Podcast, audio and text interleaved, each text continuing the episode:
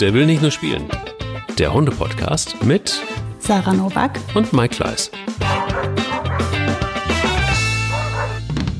Meine Hunde schlafen noch. Sie sind sehr müde. Sie haben sehr viel geleistet in den letzten Tagen. Es war sehr turbulent bei uns. Es war aufregend, es war schmerzhaft, es war äh, lustig. Ähm, es gibt viel zu erzählen. Guten Morgen, liebe Sarah nach Köln. Guten Morgen, lieber Mike nach Hamburg. Wie geht's Wie schön, dir? dass bei euch noch geschlafen wird. Wir sind schon hochaktiv. Seit 6 Uhr hast du gerade im Vorgespräch gesagt. Seit 6 Uhr. Gut, du hast Kinder, du hast Hund, du hast. Ja, Ein 6 Job. Uhr ist auch noch nicht mal das ganz frühe bei uns. ja, ja, gut, aber man muss das ja mal so sehen. Man kann ja morgens schon viel schaffen. Schaffen, vor allen Dingen. Ja, Schaffen. Schaffen. Das muss geschafft werden. Ja, aber ähm, ich gehe auch echt früh ins Bett, muss ich dazu sagen. Also ich bin jetzt auch nicht, ähm, also jetzt zur Corona-Zeit natürlich nicht. Da habe ich ja wie alle anderen nachts gearbeitet. Aber normalerweise in, in unserem Daily Business gehe ich abends, also wenn ich es mir aussuchen kann, liege ich um 9 Uhr da schon im Bett. Und dann noch ein Stündchen ein bisschen Zeitung lesen, Nachrichten lesen und schlafen. Und wann gehst du das letzte Mal mit dem Hund? Wenn die Kinder in der Kita sind, gehe ich eine große Runde mit dem Hund. Und wenn wir dann abends zu Hause sind, gehen wir meistens, bevor die Kinder ins Bett gehen, stellen die beiden sich noch auf den Roller oder wenn es regnet, dann eben zu Fuß. Und dann machen wir noch unsere kleine Runde durchs Viertel. Ein bisschen äh, Bordsteinkanten schnuppern für Boogie.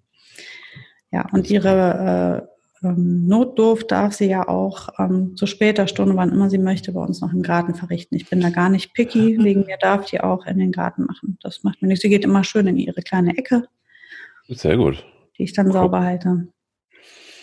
Ja. Ich muss immer gehen. Ich äh, muss auch, Spanne hatte von nicht allzu langer Zeit so eine Angewohnheit, sie hat dann abends auf der Abendrunde nicht gemacht. Mhm. Aber dafür hat sie mich um Punkt 4.20 Uhr geweckt. oh, nee. Mhm. Hechelnd stand sie neben dem Bett. Mhm. Das ist dann immer so Alarmstufe rot. Mhm. Aber sie tut es wenigstens. Das ist schon Mhm. mal ganz gut. Aber es war pünktlich 4.20 Uhr. Zwei oder drei Nächte hintereinander. Mhm. Muss man auch mal machen. Gut, du, was soll ich sagen? Ich meine, du hast Kinder. Insofern kennst du das alles. Das ist kein Problem für dich. Aber 4.20 Uhr, ja, war schon irgendwie echt räudig. Aber gut, lass uns reden über ähm, ähm, ein, ein Thema heute, das wir uns vorgenommen haben, Mhm. was ich sehr interessant finde. Ähm, ich habe es irgendwie gerade mit Krankheiten. Alles um mich rum ist krank. Äh, nicht Corona, um das mal gleich zu sagen, sondern, sondern alle möglichen. Auch Spanier war krank. Das ist mein Hundemoment der Woche, aber das kann ich dir Mhm. gleich erzählen.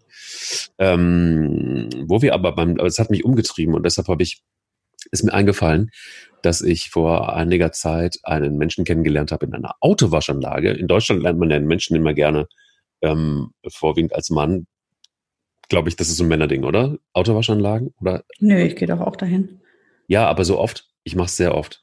Also ich sehr Ja, ich mache es ganz oft und meine Kinder finden das spektakulär. Also Ja, ist mein. Auto von außen, ich sage bewusst Cool. von außen, immer sauber. Also von, von innen, äh, ist, also das, was du außen siehst, entspricht überhaupt nicht dem Bild von in dem Auto. Wie Da krass. drin- Mhm. Das ist die erste Frau, die ich treffe, die oft in der Waschanlage, Autowaschanlage ist. Ich bin da so oft. Ich liebe das. Ich Also wir super. waren jetzt während Corona Minimum, also wirklich absolutes Minimum alle zwei Wochen, eigentlich einmal die Woche. Einmal die Woche mache ich das auch. Wenn die Kinder Boah. dann das Auto, Mama, guck, da hat ein Vogel oder ist wieder Staub auf dem Auto, komm, wir müssen da noch mal hin. Die fanden das halt äh, cool und dann sind wir da sehr oft gewesen und ansonsten mache ich das aber trotzdem regelmäßig, ja. Ich liebe dann diese Straßen, wo auch innen gereinigt wird. Dann geht fest in diese Straße rein Mhm. und dann machen die das innen sauber. Das gibt's in Weißt Köln. du, was das für ein Stress ist? Wenn du in deinem Auto zwei Voll. Kindersitze hast, Total. Und die also Isofix ausräumen. befestigt sind, mit Boah, zwei Hölle. Kindern drin und dann im Und Hund. Kofferraum der Hund und noch die ganzen Taschen und Kinderwagen, die man da immer so drin hatte. Und es lag immer so viel um dieses Auto herum in dieser, in dieser Mhm. Saugstraße. Äh, Straße. ich habe gedacht, Mhm. irgendwann werden die mir Hausverbot erteilen, weil die gar nicht mehr, die stolperten da über meine ganzen Kindersachen drüber, um Voll. überhaupt das Ding mal aussaugen zu können. Das habe ich dann irgendwann mal sein lassen. Ich find's mega. Aber da habe ich einen Menschen kennengelernt, der mir erzählt hat, dass sein Hund ihm das Leben gerettet hat. Hm. Weil der hatte seinen Hund, das ist ein Klassiker, ne? Der musste seinen Hund auch aus dem Auto rausholen. Sein. Auto war, glaube ich, eins hinter mir. Und ähm, ja, dann wartete er dann auf der Bank genauso wie ich. Und dann fand ich den Hund sehr süß. Der Hund war sehr au- aufgeschlossen. Ich, ich glaube, es war eine, ich Mann, es wäre eine französische Bulldogge gewesen. Ähm, genau. Und der hat ihm das Leben gerettet, weil er an ihm rumgeschnüffelt hat, immer an denselben Stellen und Krebs erkannt hat. Und darüber wollen wir heute sprechen, ähm, was Hunde können, was sie mhm. mit ihren Sinnen vor allen Dingen so drauf haben. Ähm, und da fallen uns bestimmt einige Dinge ein und vielleicht auch die Sensibilisierung der Menschen so ein bisschen unterschätzt euren Hunde nicht. Die haben nämlich ganz schön viel drauf. Mhm. Das ist das Hauptthema, über das wir gerne sprechen wollen. Ähm, aber ich glaube, du hattest, ähm, fällt mir genau, gerade ein, du hast noch eine ja. Ich wollte nochmal auf einen Kommentar eingehen, ähm, der auf die letzte Folge uns zugesandt wurde. Mhm. Ich lese den gerade einmal vor. Sehr geehrte Frau Nowak, danke für den Podcast. Auch bei all Ihrer Hundekenntnis übersehen Sie bei dem geöffneten Kofferraum mit der Schmidt-Maßbox leider, dass gerade durch die Gitterstäbe die Hunde noch gefüttert beziehungsweise leider auch schnell vergiftet werden können. Insofern empfinde ich Ihren Tipp, gerade in Großstädten den Kofferraum offen zu lassen, als eher nicht zielführend. Deshalb gilt für mich auch bei kurzen Stops, Hund erst nach Hause bringen, dann die Dinge erledigen. Denn unsere Welt ist leider schlechter, als wir meistens denken. Mit freundlichen Grüßen von einer jahrelangen Dackelbesitzerin. So, und jetzt muss ich hm. als erstes natürlich sagen, die Frau hat natürlich recht. Man kann selbstverständlich, wenn der Kofferraum offen steht, durch die Gitterstäbe an den Hund dran. Das steht fest. Also ich habe ja, wie gesagt, die Box so, dass sie abschließbar ist. Ich empfehle auch, die absolut abschließbar zu machen, weil ich glaube, die Gefahr, dass dein Hund geklaut wird, die ist wirklich hoch.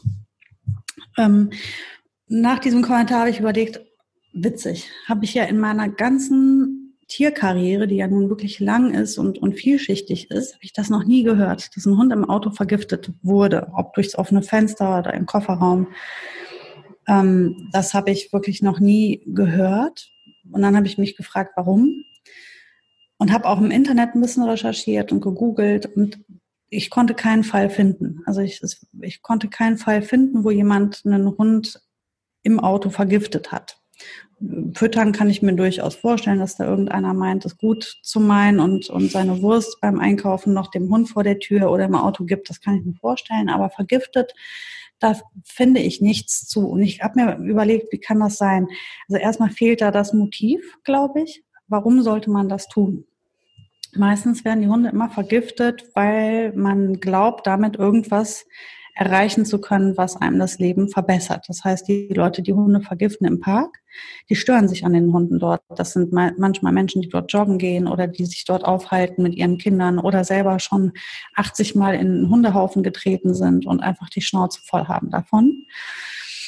Dann gibt's ja noch die Leute, die schmeißen Giftköder über Zäune von Leuten, wo sie sich von den Hunden gestört fühlen, weil die da zu viel bellen im Garten. Oder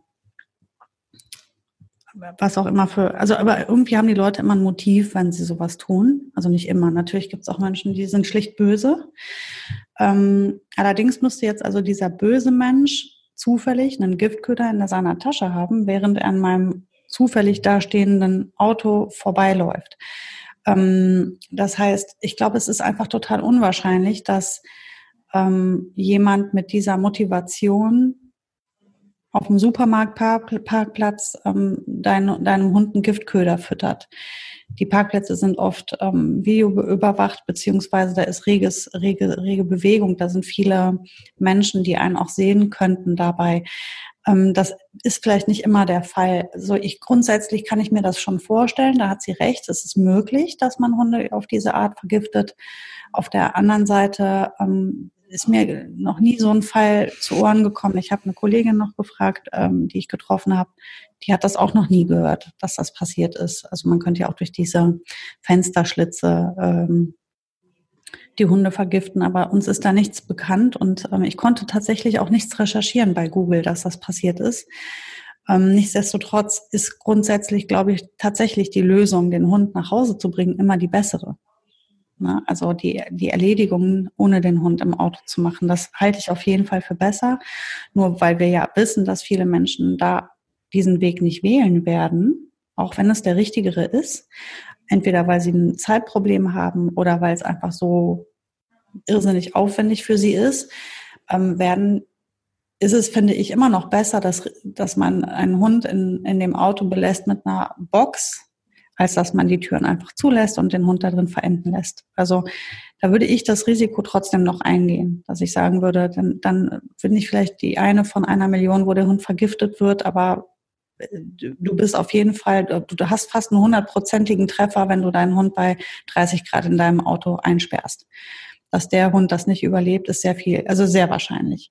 Daher finde ich, ist es trotzdem immer noch die bessere Lösung mit der Hundebox, auch wenn sie nicht die optimale sein wird. Weil natürlich können die Leute an deinen Hund dran. Und ich muss auch dazu sagen, ich fühle mich immer so ein bisschen sicher damit, weil meine Hunde so unsympathisch sind, dass ich denke, da streichelt auch keiner oder geht da dran an die Box, weil die die also ich glaube auch, dass die knurren würden, wenn da ein Fremder einfach ähm, mit der Hand in die Nähe der Box gehen würde. Dann würde, würden meine Hunde jetzt nicht äh, freudig ähm, sich zeigen. In jedem Fall nehmen wir das äh, sehr ernst an, jeden, jeden Kommentar und jede Zuschrift. Also äh, meldet euch gerne bei uns, wenn ihr Anregungen habt zur Folge oder überhaupt generell auch zu Themen. Dann ähm, schreibt uns einfach gerne und ähm, ja, vielleicht am Ende auch dazu noch ähm, passieren kann halt immer was. Ne? Ich glaube, man mhm. muss halt jedes Mal immer mit so einem Tier auch abwägen, ähm, was ist gerade in der Situation am besten für, mhm. für alle Seiten. Mhm. Ähm, Sarah, was war dein Hundemoment der Woche? Gab es einen? nee, eigentlich tatsächlich nicht. Also wir hatten da ganz, ähm, also dank Corona passiert ja einfach nicht so viel. Mhm. Und jetzt ist dieser Neustart ins Leben. Also ich habe eben gesehen, wie Bugi sich gefreut hat, als wir ins Büro kamen und sie ihre Hundekumpels alle getroffen hat, jetzt äh, hier im Büro. Das war schön zu sehen. Ähm, ich denke, das wird jetzt Hundemoment der Woche wahrscheinlich auch bleiben mal erst. Also einfach die Freude, dass wir in, den, in unser altes Leben wiederkommen. Wobei ich gar nicht weiß, ob Bugi sich so sehr freut und nicht einfach die Kinder total vermissen wird auch. Mal sehen. Mhm. Das kann ich euch nächste Woche dann sagen. Bei dir, wie war denn dein Hundemoment? Du hattest einen. Ach ja, ein krasser. Ich ähm, habe gerade, habe diese Woche feststellen müssen, wie ähm, ja was aus einer Zecke ähm, entstehen kann. Das ist irgendwie ähm, hatte ich auch bei Hunden. Das ist nicht so geil. Ähm, also Spanja, um es kurz zu machen, hatte eine Zecke und sie hat sie sich selber abgeknibbelt. Kopf und, die, geblieben, ne? und der Kopf ist drin geblieben, genau. Und dann hat sie sich daran rumgeleckt und das habe ich etwas spät gesehen, weil das an einer Stelle an der Flanke war, wo sie ab und zu mal auch sich putzt und so. Das ist so eine typische Spanier-Stelle. Ähm, und da entstand dann eine recht große Leckstelle. Dann bin ich zum Tierarzt und da sagte sie, also Kragen auf, weil sonst kann das Ding eitern und dann wird es ein riesen, kann es ein riesen ähm, Tennisball großes Ding werden. Dann muss man es aufmachen und dann Antibiotikum, das wollen wir nicht. Also bin ich nach Hause, habe ihr, wir hatten noch einen Trichter, haben ihn aufgezogen. Genau einen Tag später war das ein Riesenei trotz Trichter.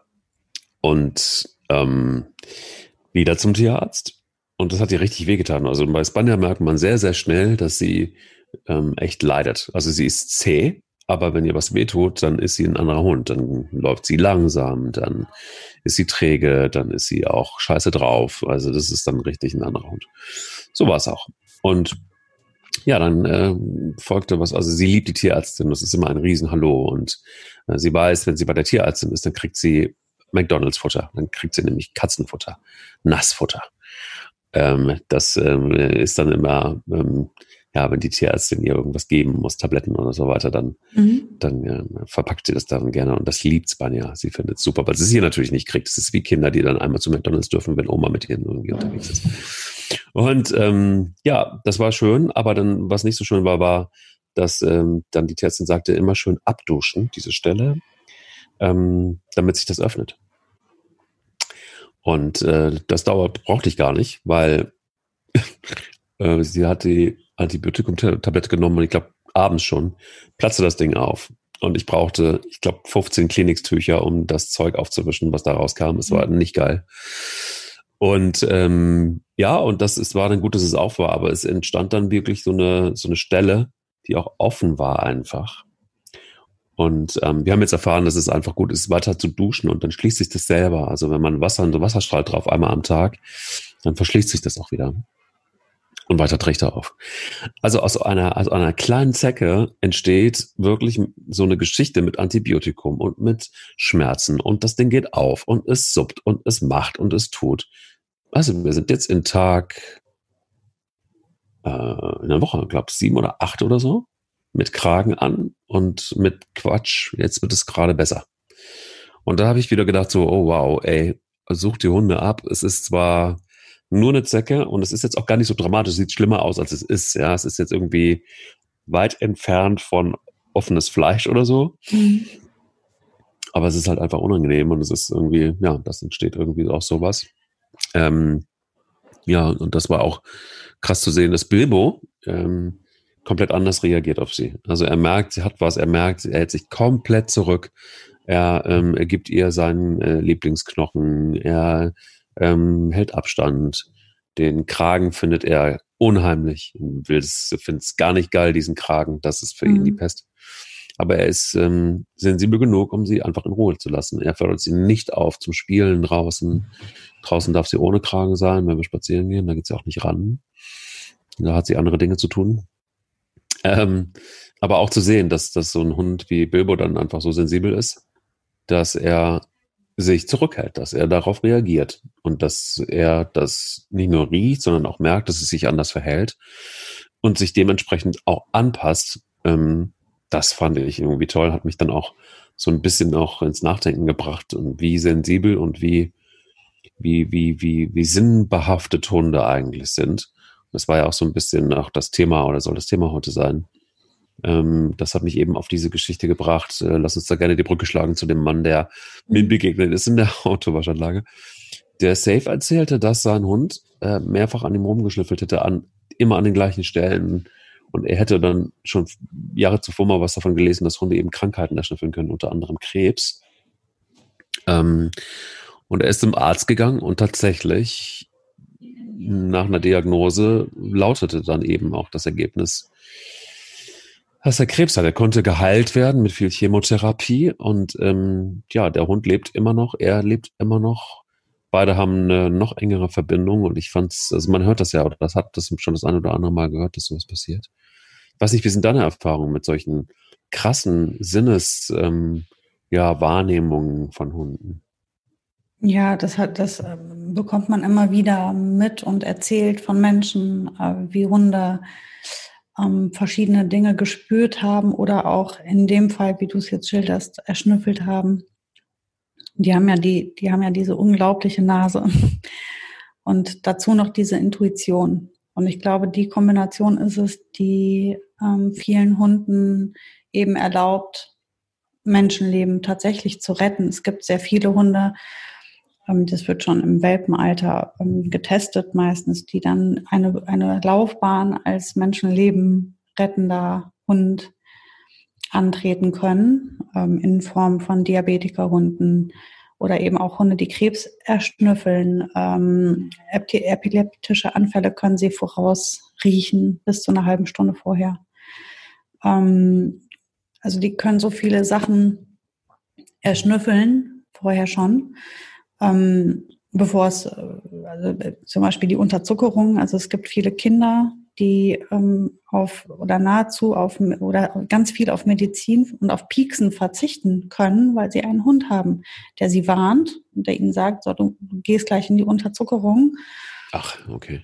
Ja, ja, das ist ähm, also nicht nur wirklich retten in Form von jetzt ist es schon zu spät, ich hole Hilfe, sondern die haben, also es gibt dann, man trainiert Signale, also Anstupsen gibt es oder die bellen die Leute an oder sie winseln.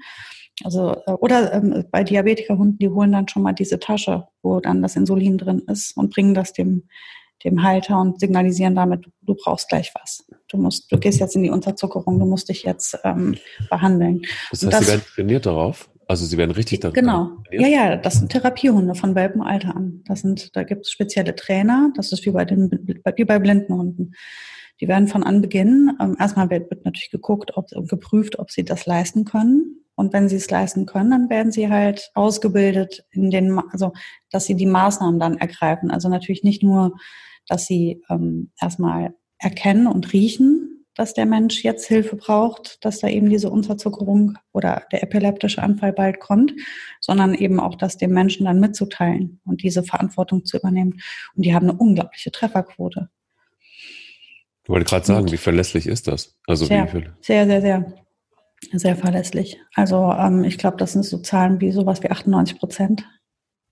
Okay, krass. Das heißt, ich könnte eventuell darauf verzichten als Diabetiker, ähm, ähm, ähm, ja, mich zu pieksen jedes Mal. Und genau, könnte mir also einen Hund anschaffen, der, der, der, der das leisten kann. Genau. Also das, ähm, ich glaube, diese, also ich finde es gerade jetzt, ich habe da eine Doku mal gesehen über ein kleines Mädchen, was halt eben so einen Hund hatte. Und ich dachte mir, dieses Kind würde sonst den ganzen Tag nur mit seiner Krankheit beschäftigt sein. Was für eine fürchterliche Kindheit, wenn du den ganzen Tag nur überlegen musst und pieksen musst und achten musst, was du isst oder nicht isst. Und ähm, und, und ähm, dann auch dieses Pieksen ist ja für Kinder, glaube ich, mal klar, die gewöhnen sich dran, aber trotzdem finde ich, du bist dann, also dein Leben ist geprägt davon, dich mit einer Krankheit auseinanderzusetzen. Mhm. Wenn du aber diesen Freund dabei hast, der einfach auf dich achtet, auch in der Nacht, wenn du schläfst, und ähm, die, hat, die, haben, die hatten damals sogar so einen Buzzer an der Wand installiert. Und wenn das Kind in die Unterzuckerung ging, und das ist besonders tückisch im Schlaf, weil die das dann gar nicht spüren, die Kinder, und die, die fallen ja dann ins Koma, dann kann der Hund, wurde dann tatsächlich, die schlafen direkt am Bett des Kindes, also der Hund schlief direkt am Bett des Kindes und wurde wach davon, dass der, dass der Geruch des Kindes sich verändert. Und dann drückte der den Buzzer und dann wurden die Eltern geweckt durch diesen Buzzer. Und die kamen dann und konnten dann das Kind äh, behandeln sozusagen. Also ein, ein, eine, eine Hilfe wie keine Medizin. Also du kannst das durch nichts erreichen, was der Hund da leistet. Das ist doch der Wahnsinn. Und ähm, die riechen so viel mehr, als wir, also die riechen wahrscheinlich noch deutlich mehr. Das sind jetzt die Hunde, die tatsächlich in der, in der Therapie ähm, unterstützen. Aber es gibt natürlich auch Hunde, die das wahrscheinlich tun, ohne dass wir es wahrnehmen weil wir vielleicht gar nicht sensibilisiert sind darauf, wie jetzt beispielsweise der Mann, von dem du erzählt hast. Er hat halt, ihm ist das eben aufgefallen, dass sein Hund das macht. Ich glaube, ich würde es nicht merken, wenn mein Hund jetzt, ich meine, man ist, man muss da schon sensibel für sein, äh, zu sehen, dass der Hund immer an einem, einer bestimmten Stelle schnüffelt zum Beispiel. Ich weiß jetzt nicht, wie auffällig der das gemacht hat, aber ich kann mir vorstellen, dass man da schon auch offen für sein muss, das zu sehen und zu erkennen. Ich habe das zum Beispiel bei meinen Hunden gemerkt, als ich schwanger war immer. Immer dann, wenn ich in die äh, schwanger war, habe ich gemerkt, wie die Hunde ihr Verhalten verändert haben. Die waren dann immer viel ähm, ja, achtsamer mit mir und, und die wurden dann immer sehr viel unfreundlicher Fremden gegenüber. Also die gingen dann immer in dieses, sie hatten das Gefühl, sie müssten besser auf mich aufpassen, also besonders Frieda damals. Und ähm, das war, fing in der Schwangerschaft schon an immer. Und, ähm, und ich bin keine Frau gewesen, die im zweiten oder dritten Monat der Schwangerschaft Kinderzimmer eingerichtet hätte, so dass man sagen kann, na ja gut, du hast die ganze Bude umgeräumt. Klar war der Hund da sensibilisiert, dass sich da was verändert. Nee, die hat das gerochen. Also sie hat gespürt, dass sich mich, mein Körper sich verändert hat und ähm, hat sich dann anders verhalten. Also die, äh, die riechen unglaublich viel und dazu merken sie auch, also ich glaube, sie sind so viel sensibler, als wir es sind für jegliche Veränderungen, auch jetzt mal unabhängig von der Nase. Ähm, das, sind sehr intuitive Tiere. Ich glaube, man, an mir ist immer wieder oder fällt an, an solchen Stellen immer wieder auf, dass wie äh, äh wir, wir auch, ja, wie soll ich sagen, auch einfach vorsichtiger sind mit dem Umgang, äh, im Umgang mit Hunden, auch was wir ihnen so antun oder wie wir so, mhm. also antun, antun beginnt ja eigentlich schon da, wo ich sie, keine Ahnung, irgendwie zu laut anspreche oder so, aus eigentlich gar keinem Grund, nur weil ich genervt bin oder so. Und man sich das dann, wenn man sich solche Geschichten wieder vor Augen führt, wie kommt das dann bei einem Hund an? Ist dann immer so für mich die Frage. Ne? Also klar ist so ein Zusammenleben nie harmonisch immer, jeden Tag, weil wir alle irgendwie, und es geht dem Hund ja ganz, ganz, ganz genauso, warum soll der nicht auch seine Launen haben? Dennoch glaube ich, ähm, sind solche Begegnungen und, und, und, und solche Geschichten wie auch das, was du jetzt gerade, was mir völlig neu war, ähm, ähm, gerade erzählst, was ähm, äh, Zuckerkranke angeht, dass da fällt mir immer wieder auf, dass man vielleicht auch im Alltag so ein bisschen achtsamer ist. Ich merke zum Beispiel auch, dass sowohl als auch oder auch, auch, auch zu merken, manchmal ist es auch, sind wir, glaube ich, auch diejenigen, die dann einfach zu, zu viel reininterpretieren. Also die Geschichte mit Spanias Trichter zum Beispiel. Hey, also sie findet es nicht geil, aber sie hat innerhalb von relativ kurzer Zeit verstanden, dass sie ihre Pfoten nicht unbedingt braucht, um äh, einen, einen Knochen zu fressen, sondern es geht auch mit Trichter und man nimmt halt einfach nur geschickterweise den Trichter und klemmt den Knochen da irgendwie ein.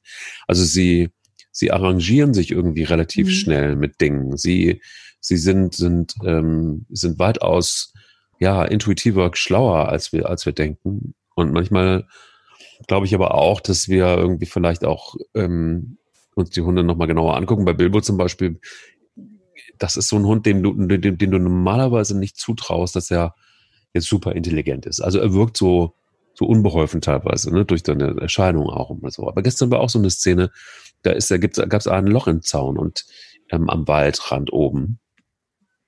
Und dieses Loch ist nicht besonders groß. Wir sind einfach, wir haben irgendwie gequatscht, sind so spazieren gegangen und plötzlich war dieser Hund auf der anderen Seite des Zauns, aber wir waren schon ungefähr einen halben Kilometer weiter weggelaufen. Dann stand er da und guckte und ich habe ihn gerufen und gesagt, Kollege, was ist los? Und habe dann erst gesehen, dass er hinter dem Zaun ist. Und dann dachte ich so, oh nein, oh Gott, und jetzt muss ich wieder das Ganze, jetzt muss ich ihn zurücklocken durch den Blablabla.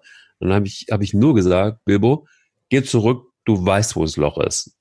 Dann lief er zurück 500 Meter in einem Affenzahn, ging dieses Loch durch, rannte den, den, die, die Böschung runter, war mega happy, dass er wieder da war. Ähm, aber so, also er weiß ganz genau, was gebacken ist. Manchmal unterschätzt man es. Das ist jetzt eine ganz mhm. andere, ganz andere Geschichte.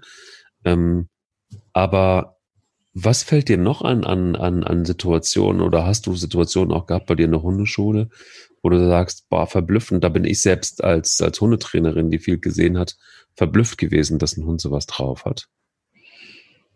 Also ich finde, was ich immer wieder erstaunlich finde, ist, wie sich Hunde ihren Menschen anpassen. Das habe ich oft erlebt in der Hundeschule. Also Menschen, die, wie soll ich das jetzt ähm, diplomatisch formulieren, die vielleicht langsamer waren, die also sowohl mental als auch vor allem körperlich, wo der Hund sich dann einfach angepasst hat. Ähm, die Hunde sind so uneitel die ähm, sind so uneigennützig. Die, ähm, also ich sage das jetzt allgemein, es betrifft bestimmt nicht jeden einzelnen Hund, aber sehr, sehr viele Hunde ähm, wollen lieber eine Harmonie mit ihrem Halter haben und ein Miteinander und sich fügen und, ähm, und ein, ein wertvolles Mitglied ihrer Struktur sein, als an sich zu denken oder an ihr, an ihre ja, also äh, alleine was ein, Tempo angeht. Ich habe Menschen gesehen, die auf die glorreiche Idee gekommen waren, mit wirklich hohem Alter von, also wo sie einfach auch nicht mehr das hohe Tempo gehen konnten, haben die sich einen Beagle-Welpen angeschafft. Das werde ich nie vergessen, diesen einen Fall. Und es war auch nicht mit diesen Menschen darüber zu verhandeln. Also sie waren überzeugt davon, dass das jetzt so sein musste. Und die Schrittgeschwindigkeit dieser Menschen war so langsam, dass es mir persönlich sehr schwer gefallen ist, so langsam zu laufen. Ich bin auch tendenziell jemand, der schnell, einen sehr, sehr schnellen Gang hat, aber es, es hat mich richtig mürbe gemacht, so langsam mit denen mitlaufen zu müssen. Die waren mhm. in Zeitlupe unterwegs und holen sich also diesen Beagle-Welpen da bricht mir das Herz, das zu sehen, weil das so unpassend war wie sonst noch was. Aber sie ließen sich natürlich nicht davon abbringen. Und meine Aufgabe war ja nun jetzt trotzdem, dass das Beste daraus wird für beide Seiten. Und ähm, die Auslastung für den Hund würde natürlich nicht auf einem Spaziergang passieren. Das war ja klar, weil das wäre einfach unmöglich für diese Menschen zu leisten. Ja, sie mussten ihn, also wir haben dann überlegt, dass er halt ein, an wenigen Tagen in der Woche einfach in eine Pension gehen kann, wo er ordentlich rennen kann wo er richtig was erlebt. Und ansonsten musste dieser Hund halt eben dann mit 0,2 kmh neben diesen Leuten herlaufen. Und der hat das so gut adaptiert in so junger Zeit. Und das war nicht, weil ich ihn so hart rangenommen habe oder erzogen habe, sondern weil er gefallen wollte. Das passt auch zu dieser Rasse sehr gut. Das ist eine Rasse, die sowieso unglaublich liebenswürdig ist und sehr ähm, sehr im Einklang mit ihren Haltern stehen wollen. Und ich bin ein großer Beagle-Fan, muss ich dazu sagen. Und der hat das meisterhaft gelöst. Ähm, und das war mit ganz viel Sensibilität und Gespür für diese Menschen, die er ja auch geliebt hat.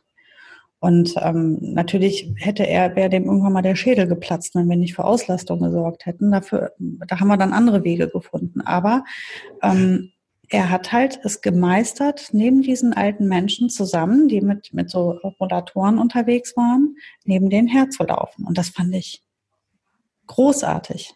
Und das war sowas, wo ich gedacht habe, das, das muss man sich mal vorstellen. So unprätentiös, so uneitel. Weil ich meine, ganz ehrlich, das ist ja es ist ja eine Riesenherausforderung für einen so jungen Hund, so langsam zu gehen auch in dem Alter. Wahnsinn. Also, und das war nicht nur Erziehung. Klar haben wir dem das einmal ein bisschen erklärt, aber er hat eigentlich, er hat so diese Frau immer angeguckt und der war, der wollte ihr gefallen, er wollte damit arbeiten, er hat gespürt, sie muss das, sie kann es nicht anders. Und das war, ähm, das ist ein schönes Beispiel. Und, und solche Beispiele habe ich viel erlebt, auch mit Kindern. Hunde gehen mit Kindern ganz anders um als mit Erwachsenen das, das ist ja etwas, was das hat ihnen ja keiner erklärt. Das tun sie ja, sie spüren, dass da ein anderes Bedürfnis ist bei den Menschen. Die passen sich einfach an. Und diese Uneitelkeit, weil wir sind ja immer diejenigen, die denken, andere müssen sich an uns anpassen. Und bei Hunden ist es ja immer, sie passen sich ihrem Gegenüber viel mehr an, ja. finde ich. Und was du eben geschildert hast, wenn du mal schlechte Laune hast und dann mal was Forscher bist mit dem Hund, solange man klar ist, damit kommen die super zurecht. Die können auch mal mit schlechter Laune gut umgehen, die können auch mal mit Stress gut umgehen. Das können die alles gut meistern, solange man klar und nicht ungerecht wird. Also, ähm, also ich meine jetzt wirklich äh, so Hunde, also ich habe ja auch schon Menschen gesehen, die haben ihre Hunde dann in den Keller getreten. Dann saß der Hund einen halben Tag im Keller. Das ist natürlich etwas, da braucht man jetzt nicht drüber reden. Aber ich meine jetzt einfach mal, dass man mal schlechte Laune hat oder gestresst ist. Ich spüre bei meinen Hunden, ich habe diese zwei kleinen Kinder, das ist oft Stress, das ist oft laut, das ist oft äh, oh, so geladen. Da knistert die Luft richtig. Und dann spüre ich, wie mein Hund entweder kommt und uns hilft, die unterstützt uns dann, indem sie einfach Ruhe reinbringt mit ihrer Art. Die knallt sich auch super oft mitten in unsere Spiele rein, wenn die zu wild werden. Die macht das.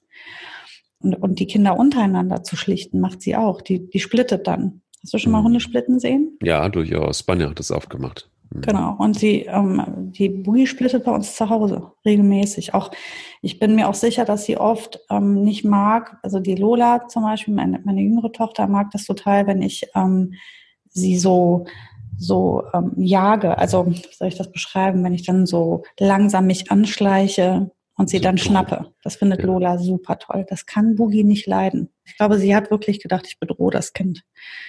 Also sie konnte diese, diese Stimmung nicht gut vertragen. Das hat sie gestresst. Und da haben wir Rücksicht dann genommen. Haben einfach gesagt, komm, wenn die das so stresst, diese Spiele können wir ja auch machen, wenn der Hund nicht dabei ist. Das muss ja auch gar nicht sein. Das muss sie nicht aushalten. Weil da hat man ja auch gemerkt, sie ist ja, sie springt da nicht rein und sie kommt dann immer wieder und stellt sich vor mich. Und damit zeigt sie mir, dass ich das aufhören soll. Und ähm, ich finde ihre Einstellung dann so gut, dass ich dem auch einfach dann mm, beipflichte und einfach sage, ist in Ordnung, komm, wir hören jetzt auf, muss ja auch gar nicht sein, wir machen jetzt ein Puzzle.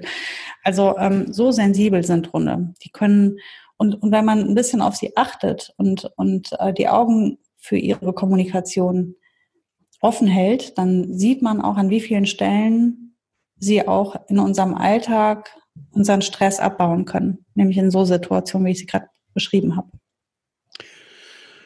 Mich erinnert es an die Geschichte von Gala und Chulo. Die habe ich sehr oft, ähm, sehr oft getroffen beim Laufen in, in, in, Longerich hinten, beziehungsweise Richtung ähm, Regattastrecke. Ein älteres Ehepaar, die ähm, hatten so eine Affinität für Podencos, Spanien, gerettet aus irgendwelchen Tötungsstationen. Und Gala war eine sehr schöne, ähm, Gala machte ihrem Namen immer Ehre, weil sie war wirklich auch eine grazile, große, riesengroße ähm, Hündin. So ein bisschen, äh, sah ein bisschen aus wie eine Kuh, sehr schön gezeichnet. Und Chulo war ein, war ihr, ihr Kumpel, Chulo war ein unglaublicher, kompakter, bisschen äh, dicklicher ähm, ähm, Podenko, der nie von, also richtig von der Leine ab durfte, ähm, weil er unfassbaren Jagdtipp hatte. Und damit kamen die älteren Herrschaften nicht so richtig gut klar. Und immer dann, wenn, es gab immer ein Riesenhallo. Also die beiden, also alle Hunde mochten sich immer total gerne. Meine Hunde und Gala und Chulo, das waren irgendwie wirklich äh, dicke Freunde. Und ähm, Ja, und eines, und eines Tages, also Gala war selten von alleine ab. Gala hatte auch ziemlich Jagdtrieb, aber nicht ganz so wie Chulu. Chulu war irgendwie, muss wohl der Teufel gewesen sein. Und bei Gala war es aber auch so, immer nur in Ausnahmefällen. Und eines Tages war es so, dass Gala neben ihm herging. Dachte ich so, komisch, aber auch so konsequent, also auch nicht, ja, und dann hat sie meine Hunde begrüßt und hat sich dann wieder neben ihn gestellt. Ähm, das habe ich erstmal, also ich habe es zur Kenntnis genommen und dachte, ja, normal. Das ist dann zwei, dreimal passiert und irgendwann habe ich dann sie gefragt, ähm, und das ist ja interessant, die, die, die jagt ja gar nicht mehr, also die läuft ja gar nicht mehr groß weg. Dann sagt sie, nee, das ist anders geworden, seit mein Mann ähm, die Diagnose hat, dass er unheilbar krank ist. Mhm. Und da habe ich gedacht, das kann ja nicht, das gibt's doch nicht. Und dann hat er auch gleich gesagt, ja, und ich genieße das.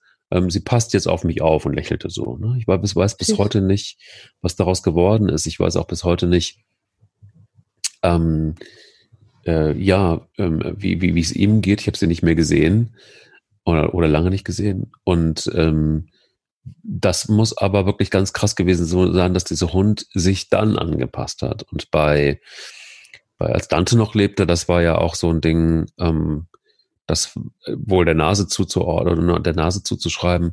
Aber Dante hatte einen besten Freund, äh, das war ein blonder Hoverwart. Und ähm, das war von über immer so. Die waren gleich alt und haben auch gleich gespielt. Also Hauptsache, Hauptsache wild, Hauptsache rau, Hauptsache äh, am, halt, am Halsband haben die sich beide durch den Wald gezogen. Mhm. Also, das war schon grenzwertig teilweise.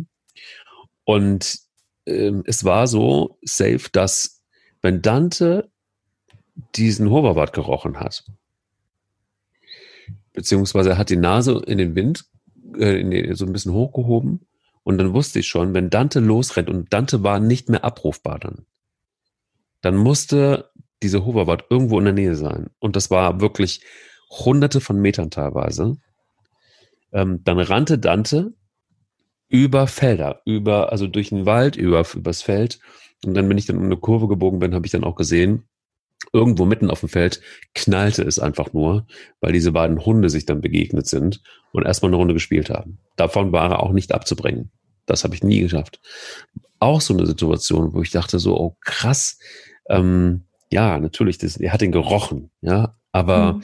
das muss man erstmal hinkriegen. Das war auch teilweise, der Wind stand teilweise ungünstig. Also es waren, das waren schon wirklich besondere, besondere Momente, die ich, ähm, die, die ich, ja, an die ich mich immer wieder gerne erinnere. Ja, die Hundenase ist der helle Wahnsinn. Also die Hundenase ist, wir können mal eigentlich mal eine Folge mal der Hundenase widmen, sollten wir mal, weil ähm, was die alles leisten kann, das äh, ist auch nicht so schnell erzählt.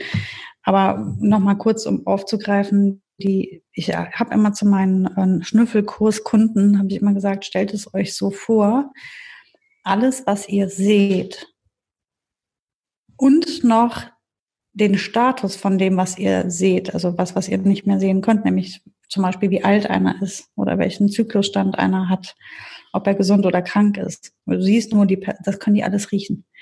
Äh, der Hund, alles kann, der kann einfach alles riechen, was du siehst. Und der sieht dann noch, wie lange du da stehst und wie du drauf bist. Ähm, ich habe, ich mache mit der Boogie im Haus immer so Suchspiele mit ihrem, ihrem Spielzeug. Das habe ich, glaube ich, schon mal erzählt. Und was ich da manchmal mache, einfach um das ein bisschen schwieriger ähm, zu gestalten, ist, dass ich dieses, diesen Gegenstand, den sie suchen soll, an, an manchen Stellen im Haus einfach einmal über die Wand oder über, über einen Schrank da dran reibe. Also ich ziehe einfach, ich gehe da einmal wie, wie mit einem Stift, wenn ich was draufschreiben wollte, so ziehe ich das einmal über gewisse Stellen. An diesen Stellen hängt die sich jedes Mal auf. Die riecht 20 Minuten später, dass ich vor 20 Minuten ihren Gegenstand da an der Wand einmal langgeschliffen habe. Das riecht die. Die Geruchspartikel, die dort hängen geblieben sind, so fein ist die Nase, dass sie das riechen kann. Ich habe mich so viel mit dieser, mit, mit damit auseinandergesetzt, auch in welcher Höhe ein Hund sucht, ob etwas am Boden oder auf Nasenhöhe oder höher ist. Ähm, das hängt davon ab, wo die Türen im Haus sind, ob die Fenster geöffnet sind, wie der Hund das dann riechen kann, wie lange das im Raum steht, umso länger es da ist, umso windstiller. Also es ist so komplex. Das kann sich kein Mensch vorstellen. Die Hunde riechen so gut und so präzise, dass man eigentlich eine ganze Wissenschaft drauf, draus machen kann, um herauszufinden oder um das Verhalten des Hundes berechnen zu wollen. Das habe ich wirklich versucht, dass man also ähm, sagt, ich möchte jetzt äh, herausfinden, ähm, welche Strecke wird mein Hund gehen, zum Beispiel. Wenn ich, das kennst du vom Mantrailing beispielsweise, ne? wenn man also sagt, man theoretisch müsste der Hund ja genau die Strecke laufen, die der Mensch gegangen ist, um ihn dann zu finden. Der Hund läuft aber womöglich einen komplett anderen Weg.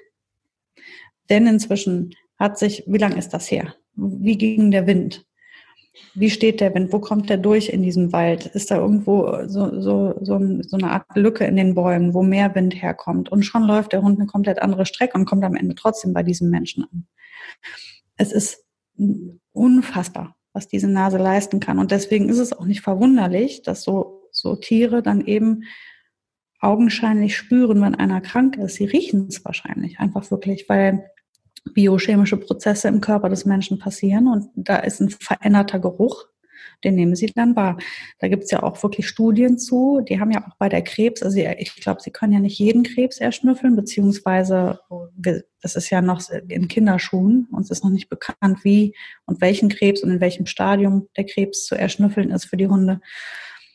Aber wenn der Hund sich dafür eignet, und das tut nicht jeder Hund, aber wenn der Hund sich dafür eignet und da ähm, diese Arbeit leisten kann, dann sind die Trefferquoten auch über 90 Prozent. Mhm. Das musst du dir mal vorstellen, was das für eine Krebsfrüherkennung bedeuten würde. Die haben Studien gemacht äh, für Darmkrebserkrankungen. Da kann der, der, können die Hunde auf, also die haben da, es war eine unglaublich hohe Trefferquote von, von auch wieder nahezu sechs oder 97 Prozent Treffer, ähm, dass die an den, an den Hinterlassenschaften, also an den ähm, in dem Stuhl der Menschen erriechen konnten, ob da eine Darmkrebserkrankung ist oder nicht. Das musst du dir mal überlegen, wie, wie, was das bedeuten würde für die, für die Medizin der Menschen, dass einfach Hunde diese Arbeit äh, übernehmen können, was für die Hunde gar nicht mal unbedingt was Schlechtes bedeuten würde. Wenn, so, wenn man sich überlegt, wie beispielsweise auch Therapiehunde gehalten, die leben ja ganz normal in einer Familie, die haben nur halt einen Job und ich bin ja immer noch der Meinung, dass ein Hund, der einen Job hat, immer grundsätzlich mal erst ein glücklicherer Hund ist, als der, der den ganzen Tag zu Hause sitzt und wartet. Ähm, von daher ist das mal erst nichts Schlechtes für den Hund, wenn er das leisten kann. Und für uns würde das bedeuten, dass wir womöglich viele Menschenleben retten können. Ist es denn so, dass, ähm, du hast es gerade angesprochen, ähm, dass nicht jeder Hund dafür, dafür geeignet ist? Ist das rasseabhängig? Ist das, ist das eine Charakterfrage? Oder ähm, kann man Hunde bis zu einem gewissen Punkt auch dahin ausbilden? Oder ähm, wie, wie sind da die Kriterien anzulegen? Also auf jeden Fall muss man, wenn das Potenzial einmal da ist, eine Ausbildung machen. Also dem, der, der Hund nimmt ja den Geruch mal erst einfach nur wahr.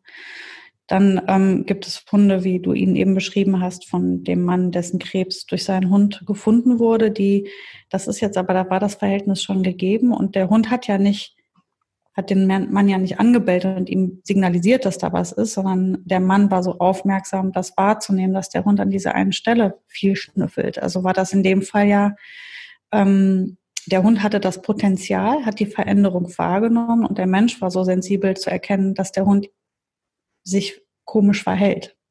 Deswegen hat das da geklappt. Normalerweise müsste es so sein, der Hund, der das Potenzial hat, wird gefördert und ihm wird dann eine Strategie beigebracht oder an die Hand gegeben, wie er das signalisiert. Und dann ähm, kannst du damit arbeiten. Nicht jeder Hund eignet sich. Einmal gibt es Hunde, die haben bessere Nasen als andere.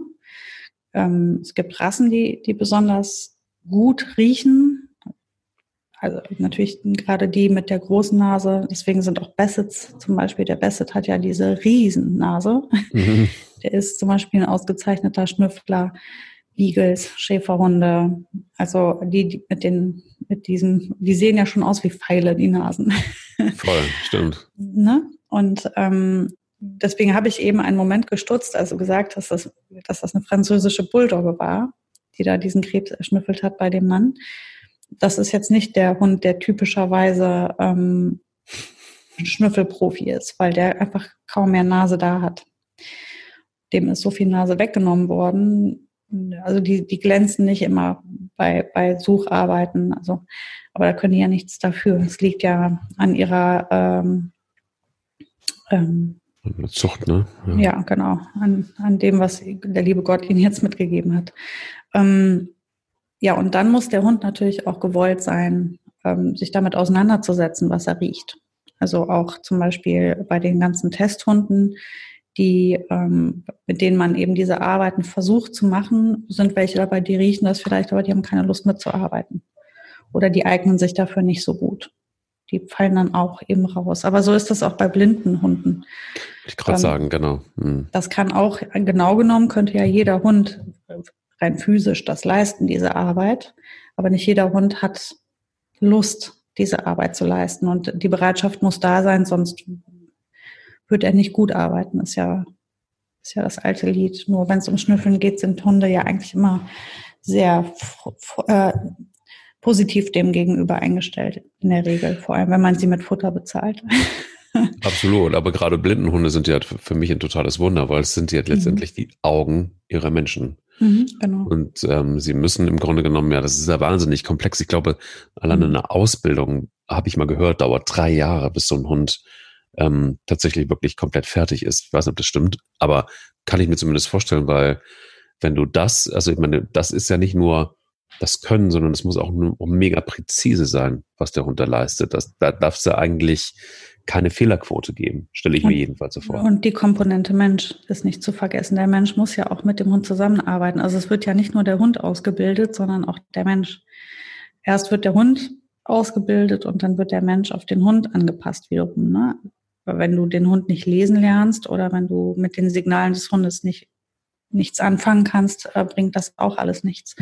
Das heißt, es ist ja eine gemeinsame Ausbildung. Ich äh, weiß, dass ähm, das auch etwas ist, was immer wieder sich neu entwickelt und dafür gibt es auch wirklich Profis. Also ich würde zum Beispiel nie äh, anfangen, so, so, so was zu machen. Das wäre blödsinnig, dafür bin ich gar nicht spezialisiert.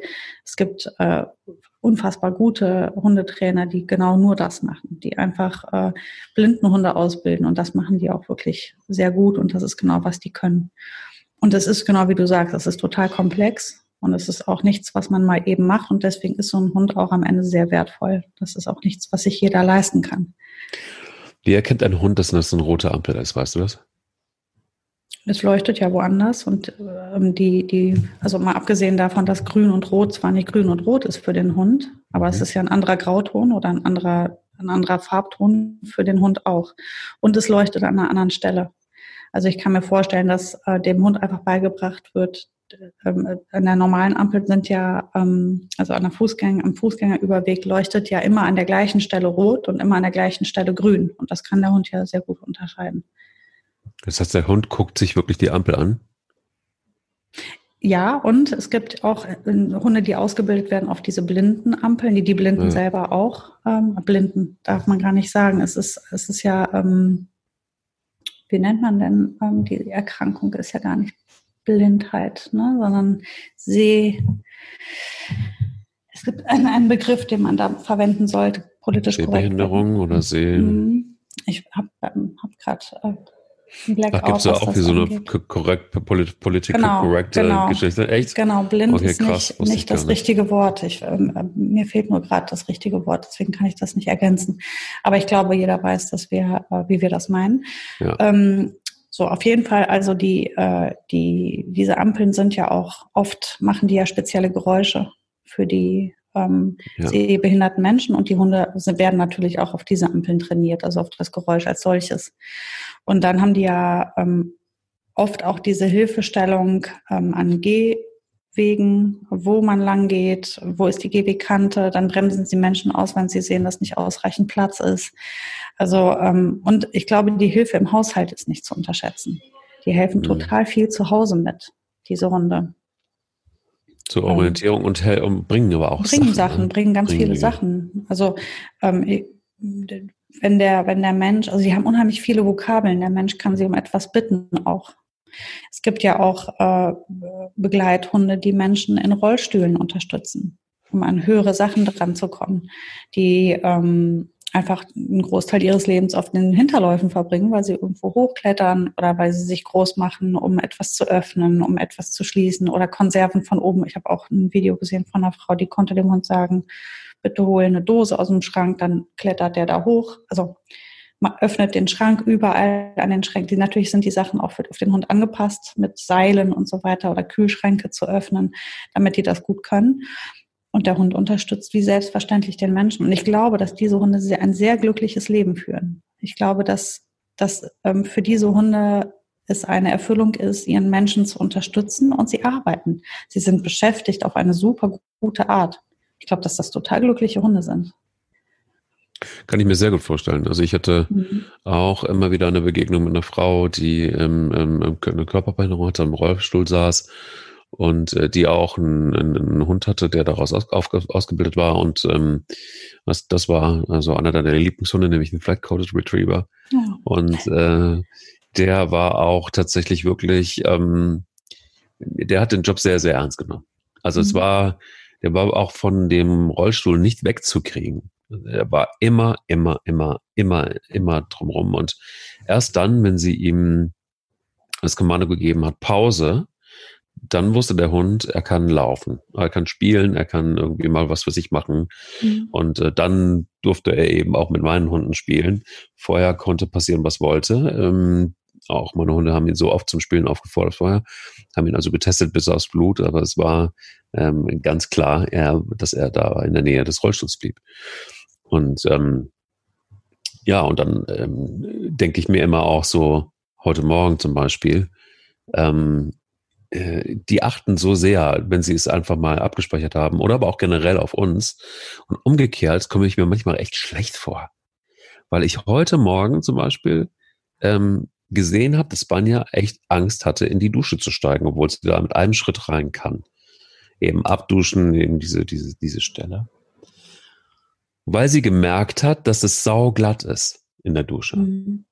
Das ist wie, ja, wie auf Eis laufen quasi. Ne? Sie hat null Grip. Und dann habe ich sie reingehoben, sie abgeduscht, das hat sie dann irgendwie so mittelmäßig gut gefunden. Und ähm, habe ihr dann ein Handtuch davor gelegt vor die Dusche und dann habe ich irgendwie, ich Blödmann, dann ging sie nicht nach vorne, so ganz vorsichtig. Sie merkte sofort, dass es noch glatter ist und dass das eine Gefahr ist.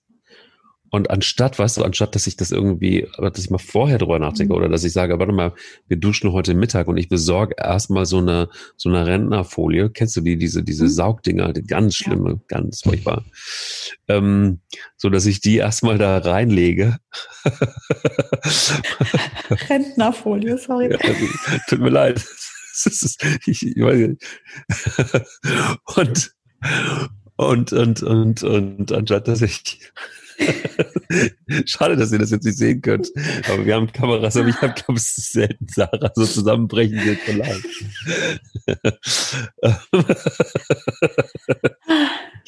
ja, ich fange mich wieder. Alles Entschuldigung. Gut. Alles gut, alles gut. Und anstatt, ähm, dass ich dann das irgendwie auf, ähm, auf, auf den Nachmittag oder Mittag verlege und erstmal so ein Kackding besorge, dass äh, ich dann hinterher wieder rausfremeln muss, damit sie einfach Grip hat, ähm, oder vielleicht gibt es da mittlerweile auch schon irgendwelche Hightech-Teile, die man irgendwie ohne Saugnäpfe da reinlegen kann. ja, ähm, gibt es. Gibt es, ja? ja. Ah, cool. Ah, ich habe das gut. für die Kinder, ja, ja. Ja, siehst du. Ah, wunderbar. Dann werde ich das heute Nachmittag mal, eine meiner Lieblingsbeschäftigungen, bestimmt im Baumarkt oder so, gibt es das mhm, garantiert. Genau, da kriegst du das auch auf jeden oh, Fall. Oh mhm. Gott. ähm, gut, okay, dann gibt es also neue Hightech-Rentnerfolien. Ähm, ähm, werde ich, werde ich sowas mal kaufen. Nein, aber anstatt mich da vorher drum zu kümmern, setze ich den Hund irgendwie in der Gefahr aus und sie hat es auch als äh, wirklich als, als Gefahr erkannt einfach, ne? weil sie mhm. einfach auch, ich sah es auch in ihrem Gesicht, sie kriegt auch sofort dieses angespannte Gesicht. Mhm. Und denke, Mann, ey, sie achten, achtet irgendwie so oft auf mich und, und, und ist achtsam und, und vorsichtig ja. und so, so, warum bist du voll Idiot, nicht in so einer Ausnahmesituation mal in der mhm. Lage, kurz nachzudenken? So, also warum musst du Warum musst du das tun? Einfach weil man einfach vielleicht nicht die Sensibilität oder die Sinnesorgane hat. Ähm, ich habe einfach zu spät gesehen, dass sie da einfach Angst vor hat. Ich habe es gar nicht so richtig ernst genommen, weil sie manchmal halt einfach auch so furchtbar mutig ist und, und äh, in Situationen, wo du denkst, oh Gott, da wäre ich jetzt vorsichtig und sie prescht da durch. Und dann aber in solchen Situationen, wo es offensichtlich ist, hat man selber nicht das Gespür dafür. Ich glaube halt, dass der Unterschied oder das unterscheidet uns wirklich sehr, ist halt, wo der Fokus liegt. Der Fokus der Hunde ist halt bei uns. Und das ist auch das, was wir wahrnehmen, ähm, dass die so achtsam sind auf uns, dass sie so viel Rücksicht nehmen und so sensibel sind für uns. Wir sind ja auch der Mittelpunkt der Hunde. Also und ähm, andersrum hast du vielleicht heute Morgen, ähm, als du sie geduscht hast, mit einem Teil des, deines Gehirns noch überlegt, was du heute noch alles erledigen musst. Mit dem nächsten Teil deines Gehirns warst du irgendwie schon ähm, in den Einkäufen, was im Kühlschrank eigentlich alles fehlt. Und im dritten Teil deines Gehirns hast du überlegt, äh, worüber wir uns heute unterhalten können. Und im vierten Teil und so weiter. Also mir geht's so. Ich bin, ich merke oft, dass ich ähm, ich finde einfach unser Tempo zu hoch, wenn ich das mal so sagen darf. Das ist natürlich jetzt total philosophisch. Nee, aber stimmt, genau. ich empfinde unser Leben heute als viel zu schnell und viel zu intensiv und wir haben überhaupt keine Ach, ich habe das so schön gefunden am Anfang, diese ersten Wochen Corona, als noch der Berg Arbeit noch nicht so groß geworden war, der da lag und ich eigentlich mehr oder weniger einfach nur ohne Termine und ohne Zeitdruck den Tag mit den Kindern meistern. Es war richtig schön. Es war schön, so diese Uhr nicht mehr immer vor Augen zu haben und diese ganzen vielen To-Dos. Natürlich haben die nicht auf sich warten lassen. Die haben sich ja nur angehäuft. Die haben sich ja nur gestapelt im Hintergrund und dann ist das Desaster riesig. Aber ich glaube, dieses Tempo, mit dem wir leben und diese vielen Aufgaben, die wir haben und diese vielen Hochzeiten, auf denen wir immer tanzen wollen, die machen uns unachtsam. Und dann guckt man beim Hund nicht mehr genau hin, weil man auch mit dem Kopf gar nicht wirklich bei dem Hund ist, sondern man ist schon im nächsten und übernächsten und überübernächsten To-Do. Und ähm, das hat der Hund ja nicht. Du, ich bin, das ist überhaupt nicht philosophisch. Es ist nämlich genauso gewesen. Du hast mich erwischt. Es war nämlich genauso, dass ich eigentlich, ich eigentlich erwartete, dass der Heizungsinstallateur kommt. Und der hatte sich schon angekündigt. Und ich dachte, ach komm, das klemme ich eben noch dazwischen, weil ich wusste, ich habe dann, ich habe dann unseren Dogcast und ich habe dann noch mhm. Termine und blablabla. Dann ähm, mache ich das, das jetzt eben und dann habe ich das Duschen, das tägliche für heute schon mal abgehakt und hatte dann eigentlich in dem Moment, als ich sie in die Dusche ähm, äh, dann am Ende hob, ähm, wusste ich so, komm, gib Gas, du, du hast gesagt, ähm, die Tierärztin hat gesagt, ein bis zwei Minuten draufhalten, richtig. Ähm, und äh, die hast du jetzt, die nimmst du jetzt und war gedanklich in der Tat schon beim Heizungsmonteur. Mhm. Und dachte, ich klemme das jetzt einfach mal dazwischen.